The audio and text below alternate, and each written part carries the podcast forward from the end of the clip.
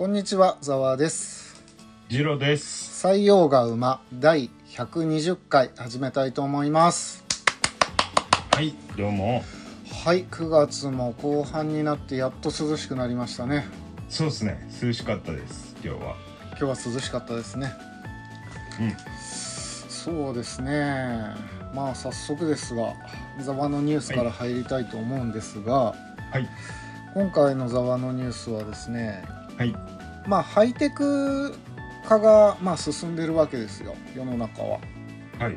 うん、まあそれについてのいいニュースと悪いニュースが2つあったんでお伝えしたいと思いますが、えーどっちから聞きたいですか、うーん、じゃあ、いいニュースから。あいいニュースからはい。えーとですねこれは海外のニュースなんですけどもはい。17人の医師が3年かけてもわからなかった少年の慢性的な痛みの原因をチャット GPT が解明するということがありました。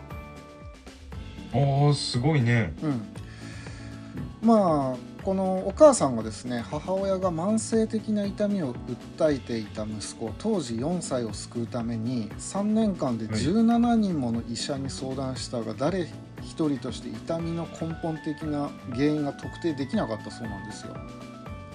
はい。でなかなか病気を治すことができず困り果てた母親はチャット G、はい GPT にこれまでのことを全て入力したんですね。はい。そうすると,、えー、と答えが返ってきましてそれってもしかして脊髄系流脊髄系流症候群ではないかとの回答が出てきたんです。まあ脊髄に異常がある病気なんじゃないかっていう答えが返ってきて、うん。まあそのことをお医者さんに踏まえて相談してはい。まあこの特定ができたと。検査をして。あだから今後ねもっともっと医学とかの面でも AI の力が発展していくんではないかとなんか、ほど。うん、薬剤師さんも今後なくなるみたいな話もありますしね、はいはいはい。うん、え、ち、ちなみにその少年は無事、なんかあの手術とかで完治したんですか？あそうですねせ先天的な疾患で、はいあ。の子供に多い病気らしくてまあ適切な手術とかを受けて完治に向かってるってことですね、ああ、回復、回復というか、いい方向に向かってるわけですね。そうですねああ、よかったですね。それで悪い方のニュースなんですけどはい。これはですね Google マップの致命的なエラーで、えー壊れた橋から車が転落して、あの死亡事故が起きたんですね、どこで？これはアメリカノースカロライナ州で、まあはい2022年の9月に娘の9歳の誕生日を祝うパーティーの帰路についていた男性が、はい。あのーそこの橋があるんですけどもう10年も前から崩落してたらしいんですよ。うーん。で Google マップがそれを10年間にわたり更新せずに放置していたんですね。うん。でこの男性は Google マップを見ながら車を運転してて、うん。まあ、Google マップ上は普通に通れる道ってなってたんで、うん。まあ、バリケードも設置されてたらしいんですけどあ事故当時にはなくなってたのかな、うんうん。で雨も降ってて、まあ、視界も悪かったらしいんですようん。でまあ Google マップを頼りに車を運転していたら橋が崩落しててそのまま川に落ちて亡くなってしまったと。あで Google はこれによってねあのちょっと裁判を起こされてます。なんで10年も更新しないんだって言って。なるほど。うん、で Google にも事前にですねここの橋壊れてますよっていう通知をしてたらしいんですよ。ああ、そうなんですね。うん、で死亡事故が起こった後も Google バはい。マップ上には通行可能な道路として表示されてたと、はいはいはい。うん、まあ Google は今、まあ、裁判なんで、はい。まあ、その裁判がどうなるか分かりませんがちょっとそういうのに頼りすぎるのも問題だなというこっちは、あまあ、ハイテクっていい面も悪い面もあるんだなっていう。ーうーんまあそうそうか。そうか。そうです。はハイテク。うんまあそうか。ちょっとナビに頼りすぎるのもね考えながですよね。ね Google マップってあの通じない通じないっつうかねあの完璧じゃないっすからね。そうですねまあ運悪くこの日は雨で視界が悪かったんで、もううん Google マップ通りにナビしてたみたいですね。うんなるほど。なるほどですね、はいはい。うん。まあそこって結構田舎やったんですかねあ田舎道ですね。結構な田舎道ですね。まあやっぱ都市部以外は特にねあのこう田舎であればあるほど僻地であればあるほどやっぱ Google マップ当てにならないことありますからね、そうですね、うん。そうですね。まあそんなところですよ。私の方からは。なるほど、うん。次郎さんの方からは何かありますか？あのセブンイレブンってあるじゃないですか。ありますね。はい。セブンイレブンジャパンホールディングスでしたっけ？あ正式名称。はいはいはいはい。あのセブンイレブンってもともとどこの国の会社か知ってます？企業えアメリカじゃないんですか？違うのか。かあそうそうそう。アメリカなんですよ。はい。アメリカでそれの日本版がセブンイレブンジャパンなわけですけど。あれ？まあごぞご存知かも。ん？なんですか？あいやあの日本の方が売り上げが良くてなんか結局日本の会社になっちゃったんじゃなかったっけ？そう。それ僕最近知ってすげえなと思って。ああ、うんそういうこと。かセブンイレブンジャパンが言っちゃえばあの子分が親分食っちゃったみたいな話ですよねあれは。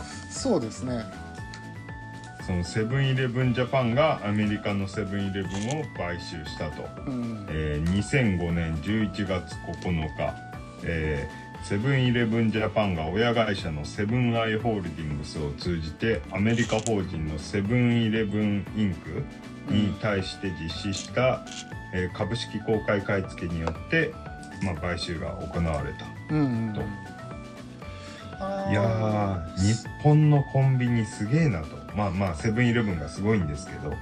そうですね。イトーヨーカドーともあれですよね。合併してるし、今は西武とそごうも取り組んでるしすごいですよね。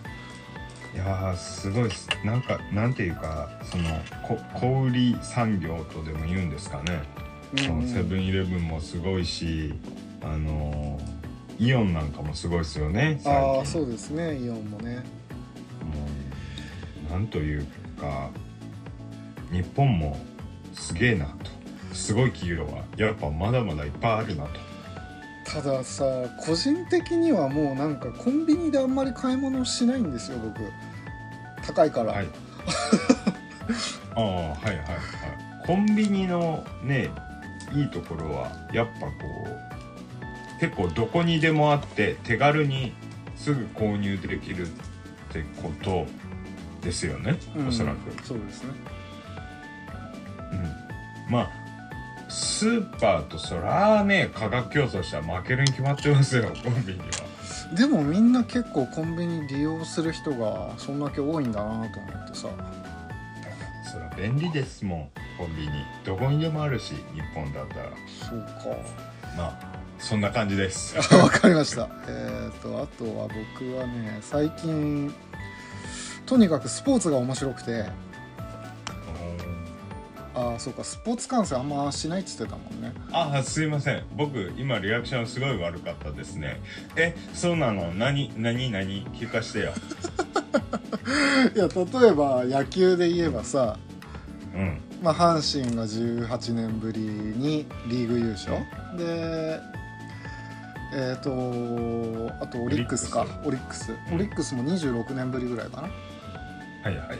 いやーこれも楽しみですし。まあ僕は西武ファンなんですけど。は いああそうなんですね。はいこれも楽しみでこれが10月の後半ぐらいに始まるのかな試合が。はいはいはいこれもすごくいいカードだと思いますし。で今は。じ10月の後半ですか？はいえその日本シリーズがってことですかね。あそうです。セ・リーグとパ・リーグの優勝した、うリーグ優勝した者同士が。なるほどなるほど、はいはい。け結構開くんですね。結構ありますね。1ヶ月ぐらいは。はいはい。で今はバレーがすごい面白くて。ああなんかやってますねバレー。女子バレーで今オリンピックの予選やってるんですよ。はいはいで今日ですねあの負けちゃったんでああ。あのまあ女子の方は残念ながらって感じなんですけど、はいはい。まあ、男子がこれから始まるんでそれも楽しみなんですけど。あ先に女子やってその後男子やるんですか？そうですそうです。うん。ただ女子バレー昨日トルコ戦だったんですよ。はい日本対トルコででトルコって今女子バレーの世界ランキングが1位なんですね。お白なんだ。バレー強いんや。あめっちゃ強い。え。まあ中国とかも強いですけど今はあとブラジルも強いか。ー、ああブラジルはうん強いイメージがあります。そう今日ブラジルに勝てばオリンピック行けたんですよ。うん。でもちょっと残念ながら負けてしまっはいはいてでそのトルコの エースがすごくて、うん。名前がメリッサ・バルガスって選手なんですけど、はいメリッサさん。うん、この方年齢が23歳。うん。で出身がキューバなんですね。うんうん。で身長が1 9 4センチあるんですよ。うんうんでスパイクの最高到達点が3メートル。うんで時速94キロ。で昨日は102キロまで出てましたね。でこの人もう見た目もいかつくてーはい。金髪の坊主で、おえー鼻にピアスしててーはい。両腕にタトゥーがびっしり入ってるんですよ。ああなるほどなるほど。もうこの人のえぐかったですねもうなんかああそのプレーも超すごいと。あんなサーブ打てない。あのなんだろう。しテレビで見ると横から見るじゃない？試合を。はい。はいはいはい。もうそれですら目で追えないぐらい速いんですよ。えー、すごいっすね。いやこの人はすごかったですね、うん、まあ日本もすごいいい選手揃っててよかったんですけど、まあそうですね残念ながら。キャプテンの古賀さんっていう方がいるんですけど日本は。はい。まあすごいお綺麗な方で最近結婚なさったんですけど、同じ あ同じそうですか。あの男子バレーの方と。あそうですか。はい。美男美女って感じでいいですね。ああなるほど。はい。余計な話でした。全然スポーツに関心がない人に話してもあれだねいやいやいや今メリッサ・バルガスさんのを今画像検索してたんですけどはいはこの人かっこいいっすね。いいかついっしょ。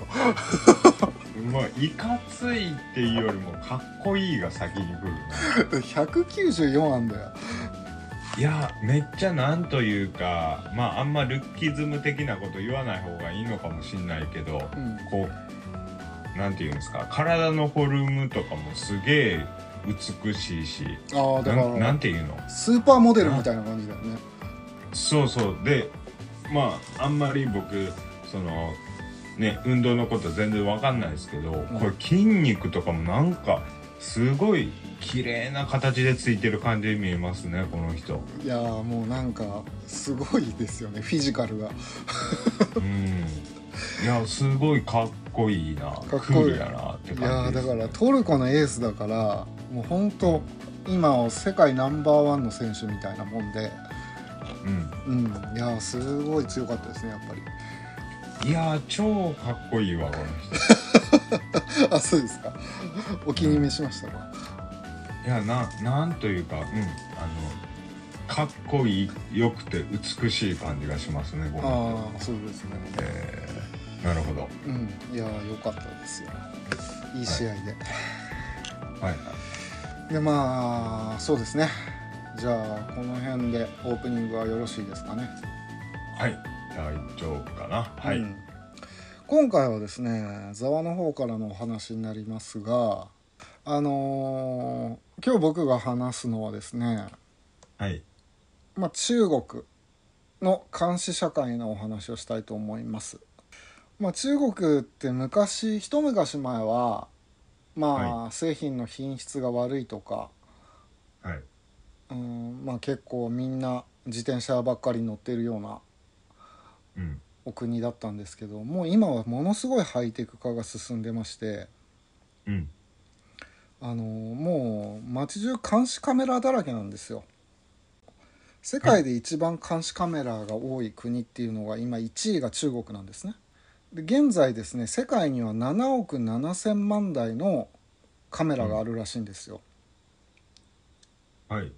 でまあもうちょっと経つと10億台に達する見込みなんですけどはい。設置台数のランキングの1位が中国2位アメリカ3位ロシアなんですね。ほうほうほうほう。で日本はドイツやイギリスと並んでトップ5らしいです。日本はドイツとイギリス、えーイギリスと並んで5うん。それで、えーまあ、中国って国はあーどっから話そう、うん。天安門事件ってあったじゃないですか。ありましたね。で、まあ、この事件をきっかけに僕は中国ってこういう国なんだっていうのを知ったんですよね。これを中学校の頃中学生の頃に、まあ、この事件の話が出て、はい。あ中国ってそんなあの政府が弾圧してる国なんだっていうのを知ったわけですよ。あれは鄧小平さんの時ですか？あそうです。まあちょっと簡単に言いますとはい。まあ、1989年の6月4日に北京の天安門広場に集まり民主化を訴えた学生や市民を中国の軍隊である人民解放軍が鎮圧した事件ですね。はいはいはいでこれはですね天安門事件はいまだに中国のインターネットとかでは検索できなくなってるんですよ。はいうん、でこれは当時の中国の権力者は今次郎ちゃんが言った鄧小平さんですね。はい。この人は経済解放政策というのを行ってますと。はい。これっていうのは外国の企業なんかが中国で働きやすい環境を作るってことではい。まあ経済解放区って言って税金などをちょっと安くして外国の企業が自分の国で生産するより中国の経済解放区で生産した方が儲かる仕組みを整えたんですね。うんうんでまあ目的通りに急速に経済が発展していくんですけどはいでこの経済の自由化が進むにつれて中国の国民たちは海外の情報に触れることも多くなっていくわけですよ。はいでここで国民たちはなんか外国の人たちに比べて言論の自由とかうちの国にないんじゃないかって気づき始めるんですね。うんうんうんそうして一部の学生たちが民主化を訴える運動を行うようになります。うんで1981年にうん胡陽宝という人が中国共産党主席となります。ああ胡陽宝さんはあああの大地のこの原作者と対談した人ですよ。ああなるほど。はい。であの,、まああの人は結構ねあの広いここなんていうかあのなんて言うんですか？あのみ民主的なマインドを結構持ってはったんじゃなかったですっけ？そうですそうです。この、うん。孔養蜂っていうのははい。ただあの鄧小平の弟分のような存在なんですよ。はいはいはい。だから鄧小平はあえてトップには立たず副主席という立場から政治を動かしたんですね。はいはいはいはい。でこの頃の民主化や自由化に対する運動は断続的に続いてたんですけどうん。この胡陽鳳さんは弾圧することはせず、民主化に理解を示してたんですよ。うん。うんでこれに危機感を抱いたのが中国共産党の保守派。はい。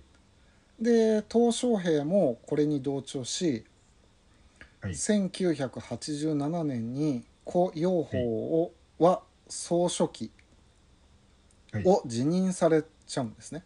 辞任させられたの、はい。で1989年に胡陽鳳が死去するんですよ。はいでこれが天安門事件の引き金となります、ああはいはい。で胡陽鳳は民主化に理解を示していたためそれを求める学生たちには人気があったんですね。はいはいはでい彼彼の死を悼む人々が天安門広場に集まりうん。それはやがて民主化を訴える運動へと発展していきますと。はい。もうこの頃になるとこの中国のん政治に対してもう鬱憤が爆発してきたわけですよね。はい。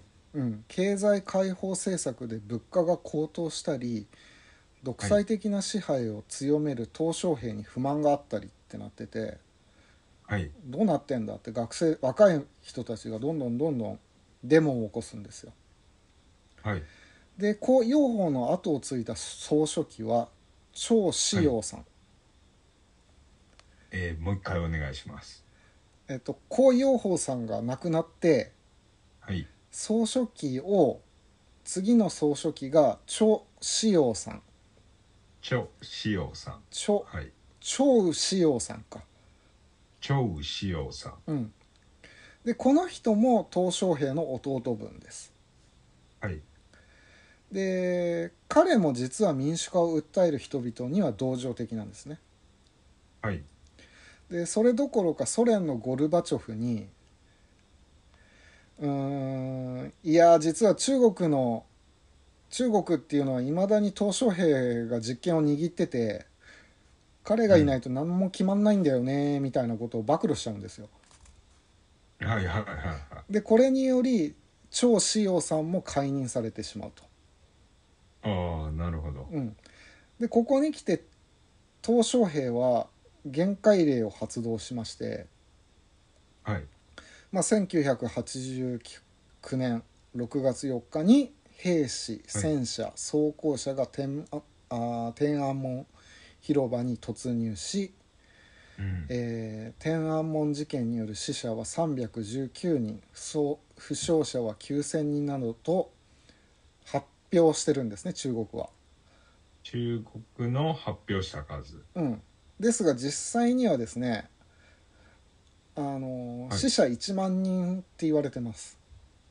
はあはあはあはあうん、でこの天安門事件後に張志陽の後任となった江沢民は、えー民主化運動に国民が走らぬように愛国教育を強力に進めていくことになります。江沢民さんが次の総書記。そうそうそう。はい。でまあ現在でも天安門なんかを中国国内から検索しても、まあ、その事件に関する内容は出てこないと、うん。まあこういう感じでね結構うんまあ皆さん知ってるところでしょうけど、はい。うん、こういうところから中国ってなんて言うんだろうすごい情報統制してるわけですよ。はいはい。で次にその監視カメラの件なんですけど、はい。もうとにかく今国民を監視しまくってるんですね。うん。まあ、24時間見られてるうん。中国監視システムっていうのがありまして。うん。これが中国は世界で最も安全だって胸を張る警察官がいるわけですよ。ううんうんでこれっていうのは、えー上海を訪れた日本人ビジネスマンがですね財布をなくし、えーうん。交番に駆け込んだんですよ。うん。うんでそのわずか1時間後警察からビジネスマンに財布が見つかったと連絡があったんです、ああよかったね。うん、で警察の説明はこうでしたと。はいあなたは今朝8時45分23秒に滞在先のホテルを出ましたね、うん。えー8時47分32秒にタクシーを拾い9時12分29秒に降りましたね。はい。で通りを歩いていた人混みの中で財布をすられました、あすられた、うん。はあはあそれは9時15分45秒の出来事です、はいえー犯人はすぐに分かりました。こうして財布は戻りました。って警察警察官は胸を張って言ったわけですよ、うん。うん。で我が国は世界で最も安全な国です、はい。えー続けてあなたはその前の夜2時間37分15秒間接待を行うナイトクラブで飲んでましたね。ほうほそうそうあなたはナイトクラブの中でホステスを横に座らせ肩に手を回してましたね、えーこれは重大な違反行為です。う違反なの？うんみたいよ。で今回は見直しますあ見逃しますが今後は気をつけてくださいねと言われたらしいんですね。なるほど。えーまあ、つまりですね街中に設置された監視カメラで、うん。まあ、このビジネスマンの行動は全て把握されてたわけですよ。うんでもちろん被害者だけでなくスリの犯人についても同様に、うん。えーさらに犯人の方は年齢や性別過去の犯罪履歴家族構成、えー交友関係の記録は全部警察にあるので、うん。えーすぐに逮捕に結びついたと。うん。まあまあ話にあったビジネスマンがナイトクラブで肩に手を回してってあったんですけどうんこの監視カメラっていうのが街角だけではなく個人の店舗の中だっていっぱいあるらしいんですよ。うんで今はですねまあ中国では防犯カメラ監視カメラはシステム会社を通じ当局のコンピューターと結ばれているらしいんですね。うんで同じ人物の動きを複数の監視カメラによって時系列に追うわ追うだけではなく、うん。えービジネスマンの顔や骨格の画像データなどを空港での入国審査の際にすでに手に入れているらしいです。でこれを人工知能が解析しスリにあった場面を含む全ての行動が難なく分かってしまうと。さらに中国の場合スマホの位置情報も当局が把握していてほぼ全国民が今どこにいるのか、また時間を遡って監視されてるらしいんですね。うん。でこの顔認証システムっていうのがなんかアメリカの企業が作ったものらしくてうん。でアメリカの財務省がこれ以上技術を中国に提供するなっていうお触れが出てるらしいですね。はいはいはいうん、ちょっとあの監視社会がちょっとひどすぎると。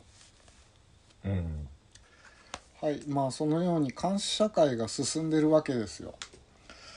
はいで超監視社会なんですけど、まあ、これを利用してですね中国では2015年あたりから、うん。あの信用スコアというのをつけてるんですね。ああ信用スコアね、うん。はい。まあ急速に IT が普及し生活インフラのインターネット化によって、まあ、膨大な個人情報を集めてまして、うん。まあ、それを利用し信用スコアってものにして中国社会を統治しようとしています。はい。まあ地方政府は行政機関を通じて入手した個人情報を統合して個人個人を格付けする社会システムを構築しているわけですね。うんでこれがアリババ傘下の、あと G マ信用っていうセサミクレジットっていう民間企業がはい。信用スコアを出していて、まあ、これが最も今大きいものなんですけど、はいまあそれでビッグデータを集めて AI で解析して個人個人を数値化してますとはい。でこれが2015年から始まってはい。えっ、とまあ個人情報資産信用歴史人脈関係趣味思考なんかを丸裸にしてるわけですねうん。で個人を点数化って言ったんですけど、うん。えー、と5つの、あのー段階に分かれてるんです評価に分かれてるんですけどはいこ。の信用スコアが350点から550点までの人は劣るはい。で次は普通で550点から600点はい。で真ん中が良好600点から700点はい。で優秀っていうのが650点から700点はい。で最優秀っていうのが700点から950点はい。まあ700点以上あれば最優秀とされるんですけど、はい。まあ、信用スコアが高いとあのーうん。レンタカーを借りる時の保証金が不要になったりあとはうん融資を受ける時に、あのー楽になるわけですよお金を借りる時に金利が安くなったりもしますしうんあ。と海外のビザが通りやすかったりうん。空港では専用レーンっていうのを通れるようになるらしいですうん。うん。であと中国なんかで転職なんかをする時にはうん。もう信用スコアっていうのを民間企業もすごい重視して見てるらしいですねうん。うん。でまああとは合コンなんかをするとはい。もうまず初めに信用スコアをお互い教え合うみたいなとこから始まるらしいです、あ、そうっすか。うん、だから婚活サイトなんかもうん信用スコアが高くないとあの結婚相手とかすごいできなくなるらしいですねなるほど。うんまあ信用スコアっていうのはまあその罰せられたり上げられたりするわけですよスコアをうん。例えば献血に行ったりボランティア活動をすると信用スコアっていうのはプラスされるんですね、うん。であと、借りたお金を期限までに返すとか、うん。うん、でまあ下がるっていうのは、まあ、借りたお金を返せないで借金がいくつも溜まってるとか、うん。まあ、あと犯罪歴とかね暴力を振るったとか、うん。うん、まあそういうもので増えたり減ったりするわけですよ。うん。でまあこれが結構ね、まあ、メリットとデメリットがあるんですけど、うんまあ、メリットとしては社会全体の治安が良くなるんですね。そうですね。うん、まずそのなんだろう自転車の盗難とかうん。あの車の盗難とかそういうものが監視社会ですし減ってるわけですよ。うん。で借金を踏み倒す人もいなくなったりとかはいはい。まあとにかく中国って人口が多いんで、はいそういうものを監視カメラと信用スコアで管理してるんですね。で治安が良くなると。うんうん。まあ、デメリットとしては新たな差別を生む可能性があるというかもうすでに生まれてるんですけど、うん。まあ、信用スコアが低い人は就職できなかったり結婚できなかったりうん。あともう結構ストレスになってるらしいですあのああ、そうなんですね。なんか人間なんでそんなだから例えばですけどはい。とにかく監視社会だって最初に言ったんですけど信号無視なんて誰だってしてんじゃないですかああいうのも見られてて信用スコアが落ちるわけですよ僕はしたことないですけどね。あ歩行者の場合見通しのいい道路で、田舎道ではい。信号は赤だとはい。もう車なんか全く見えないとはい。そういうのも中国では渡ってしまうと信用スコアにが下がってしまうわけですよ。もう僕は大丈夫ですね。そうですか。ならいいと思いますけど。そんなさ、うん、全てを守ってる人なんていないと思うんですよね。はいはいはうん、でキャッシュレス決済とかい。はいも進んでるんで、例えば日本で信号無視じゃなくてスピード違反とかあるとはい。まあナンバーが監視車のナンバーから個人を割り出して、まあ、後日はい封書が届いて、はい。まあ何月何日にあなたスピード違反してましたよって言って、まあ、ここにお金振り込んでくださいみたいな書面が来るんですけどはいはい。でさらに日本ではいや俺はそんなこと絶対してないって言えばそこで裁判が起こせるわけですよ。うん。うん、いやそれ監視カメラとかオービスとかのうん。あの故障じゃないかって言えるしで裁判に勝てば罰金を払わないで済むわけですよね。うん。ただ中国ではもう個人情報っていうかそういうのも全て国が握ってるんでスピード違反を例えばするじゃないですかうん。それと同時にその人のあの銀行口座から引き落とされるらしいんですねうん。速攻でうん。うん。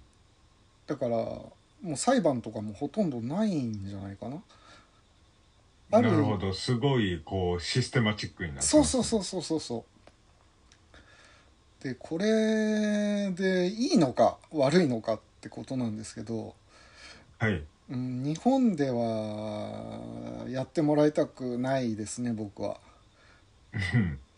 ただマイナンバーカードとかすごい政府が進めてるんでうん。実際管理するのは全然こっちの方が簡単なんですよいや、でしょうね。うんすごい、あの、いろんな意味で予算削減にすげえ役立つと思いますけども。うんだからこの先ちょっとどうなるかはわからないですけど、うん。うーんちょっと新たな格差をすでに中国では生んでいるし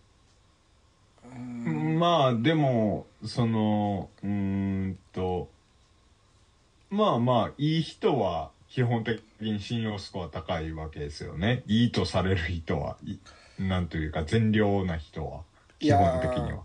結構この曖昧でして例えばネットで政府に対して悪口を言ったりするとドカッと下がったりするわけですようん。だから僕が今いや今回の総理岸田さんは良くないよねみたいなこと言うと信用スコアが落ちちゃったりするわけですよね、うん。そんなの言論の自由に反してるじゃないですか、うん。うん、あとは変な細かいところで言うと例えばネット配信のゲームを10時間以上やってたりするとちょっと怠惰だってことで、あの信用スコアが落ちたり、うん。うん、k p o p の追いかけとかをしててもそのなんて言うんだろうその法を犯したら下がるってわけではなくてなんかせ、うん政府が良くないっていうものに対して、うん。まあ、ゲームにしろ k p o p の追っかけにすにしろそれってもう趣味の領域じゃないですか個人の。まあまあ、そうですよね。あの、うん中国で導入するとそうなっちゃいますよね。そうなんですよね。それでだからちょっとやりすぎなんじゃないかまあ犯罪軽犯罪なんかは確かに減ってるけどもっていうところで、うんまあ今難しいところですよね。まあ中国は10億人以上抱えてる国なんで、はいはい。まあ、今後どうなっていくのか日本もどうなっていくのかっていうところですよ。うーん、そうですね。どうでしょえ、ざわさんは、えーっと、いや、そらね、あの、ほ、ほぼほとんどの日本人が、そんなん導入されたら嫌ですよ。そんなそうですよね。そうですよね。多分、うーん、まあね、現、現政権を、現政権に限らずかな、その、政府を、日本でも政府をね、そんな信用してる人なんて、どんだけいるんだとも思うし、うんうんうんうんうん。うん、まあね本当中国だからこそできることですよね。中国とかまあそういう、うん、強権的な国家だからこそ。もう本当中国だからできることってことっていうのはまさにその通りですよ。うん。あの、うん、もう全然だから最初に話したん。天安門の頃から基本的なことが変わってないんですよね。うん。その頃の歴史というものがずっと続いてきちゃっていて、うん。まうん、統制を取って監視してっていううーんどうなんでしょうかね。すごい経済発展はしましたけどなんか大事なところが変わってないというか。うんそうですね。うん。困りましたね、困りました。まあ日本では絶対嫌ですし、うん。うん、ちなみにですけど今友人がですねうん。あの福岡に行ってるんですよ。はい、で なんで行ってんの？って聞いたらうん。あの増税反対のデモに参加してるって言ってました。おおすごいね。すごいね。ササラリーマン増税なんてふざけんなってことで。サラリーマン増税ってえごめんなさい。あの所得税が上がるってこと。あいやだから前も話しましたけど、まあ、増税対象がすごいサラリーマンに限定して今働いてる人たちですね、だから、はいはいはまあ、交通費も会社から支給してますけどそこに税金をかけたり、まあ、年あ金ー。年金にもあの、いね、なんかすげえ細かいところにちょこちょこちょこちょこ 税金をかけて。僕もでも参加したいんですけど。行ってきなよ、そうなんですよね。えまあそんな感じで今回は中国の監視社会とうん監視社会怖えなっていう話ですね。そうですね。こ怖いっていうかまあいい面も確かにあるんだけどその政府側のメリットだよね。うん。そうですね。あとまあ難しいんだろうけどこうちゃんとどういう監視をするかとかを具体まあ全部は無理でもできるだけこう国民にもやるなら教えてほしいですよね。うーんうんうんうんうんうん。なんかそのそなんだろう。えーやっぱりねあの隠してること多いとやっぱ不安になっちゃうしね。そうですね。うん。まあでも日本もそれでも監視カメラ世界第5位ですから結構な数あるんですよ。まあ渋谷新宿あたりはねうん。結構ありますし、まあその全然こうそのそういう意味で日本の肩を持つわけじゃ全然ないですけどうん、言っても腐ってもまだ先進国ですからね日本。そそうですね。らね多いでしょうとは思いますけどね。うんうん。うんまあちょっとそんな感じですよ。恐ろしい社会になりますよマイナンバーカードも返納しようかな。う んあーあれもどうなんすかね。そのなんて言うんですか。本当下手なことは言えないですけど大きい目で見ればうん。そのもう多分このデジタル化の波はねこれからもどんどん進んでいくわけじゃないですかおそらく。そうですね。はいはい。うんだからまあうん。まあそのマイナンバーカードの運用の仕方とか にはちょっと問題があるとは思いますけど、うん。でもマイナンバーカード導入については僕は別に反対じゃないんですけどね。ああそうなんですね。うん。だって、あの、便利だもああまあん。今ただ、はいはいただ、ちゃん、ちゃんと、ちゃんとやってくれよとはももちろん思いますけどね。ちょっとちょっとひどすぎるよね確かにあの人の情報が見れちゃったりさそうそうそう。だから、お長い目で見れば、このデジタル化の動きはまあまあまあ、そんなに悪いことばっかじゃもちろんないよなとは思うんですけど、うんまあまあ、やり方ちゃんとやれよとは思います。そうですねあと1枚に集約された場合運転免許証とか住民票とかも全部今後紐付けられた場合、うん。